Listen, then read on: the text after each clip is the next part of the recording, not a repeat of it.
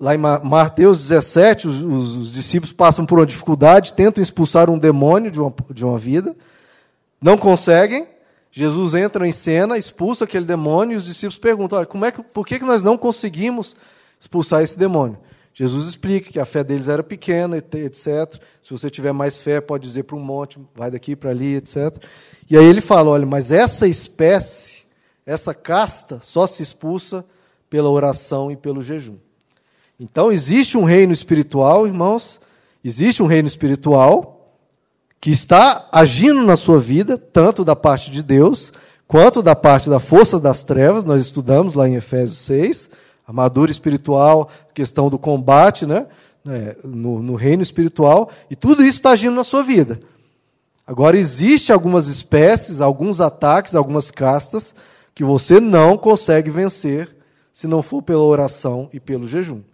Então, dependendo se você tiver um problema muito sério, muito sério, familiar seu, de contenda, de briga, de tipo que há pessoas muito alteradas, há pessoas que estão brigando quase sem razão, de uma forma muito estranha, ou uma pessoa com um vício muito pesado de droga ou de bebida, alguma coisa, é muito provável que existe uma casta ali, uma, uma ação espiritual demoníaca naquela, naquela pessoa, seja, é, não, talvez não necessariamente de possessão, mas ali ao redor da pessoa, levando a pessoa aquilo, né, provocando a pessoa, jogando setas, né, como a gente estudou em Efésios 6, jogando setas malignas no coração daquela pessoa, e que você aconselha a pessoa, a pessoa vai no psicólogo, ouve às vezes a palavra que mais sai lá fora e continua, às vezes isso é uma atuação que vai precisar de uma ferramenta espiritual mais poderosa.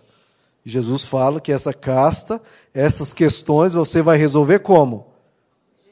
Jejum e oração. Jejum e oração, irmãos. Ah, eu vou tentar tratar melhor aquela pessoa que está brigando comigo. Pode resolver? Pode, mas se for uma ação desse tipo, não vai resolver. Ah, eu preciso levar para um tratamento psicológico, psiquiátrico. Resolve boa parte dos casos, ajuda e resolve, mas se dependendo se tiver uma ação espiritual, de uma força dessas, não vai resolver, irmãos. Pode ser o melhor psicólogo, o melhor psiquiatra, o melhor conselho, pode ser você pode se tornar um anjo dentro de casa, um anjo com aquela pessoa, não vai resolver, irmãos. Porque existe ação espiritual, e essa ação espiritual às vezes está arrebentando com aquela pessoa, debaixo dos seus olhos, e você está lutando e não está progredindo. Use armas espirituais, irmãos. Utilize as armas espirituais. Nós sabemos que o diabo veio para roubar, matar e destruir. E ele vai conseguir esse intento dele, a menos que a gente responda com armas espirituais. Outras armas, ele ri e debocha. Armas espirituais, ele treme. Ele treme. Eu gosto de uma frase, eu esqueci quem foi que disse, que pode ser o cristão mais fraco, de joelhos o diabo treme. O cristão mais simplesinho, mais humilde, de joelhos o diabo treme. Nós precisamos usar nossas armas espirituais, irmãos. Nós não temos a noção do poder que isso tem. Você precisa utilizar isso. Utilize isso e você vai ver a potência que isso tem. Os cristãos venceram o Império Romano, devastando, que o Império Romano tinha paganismo, tinha religiões místicas, tinha demônios agindo, tinha o, o governo inteiro massacrando, e eles venceram porque usavam armas espirituais.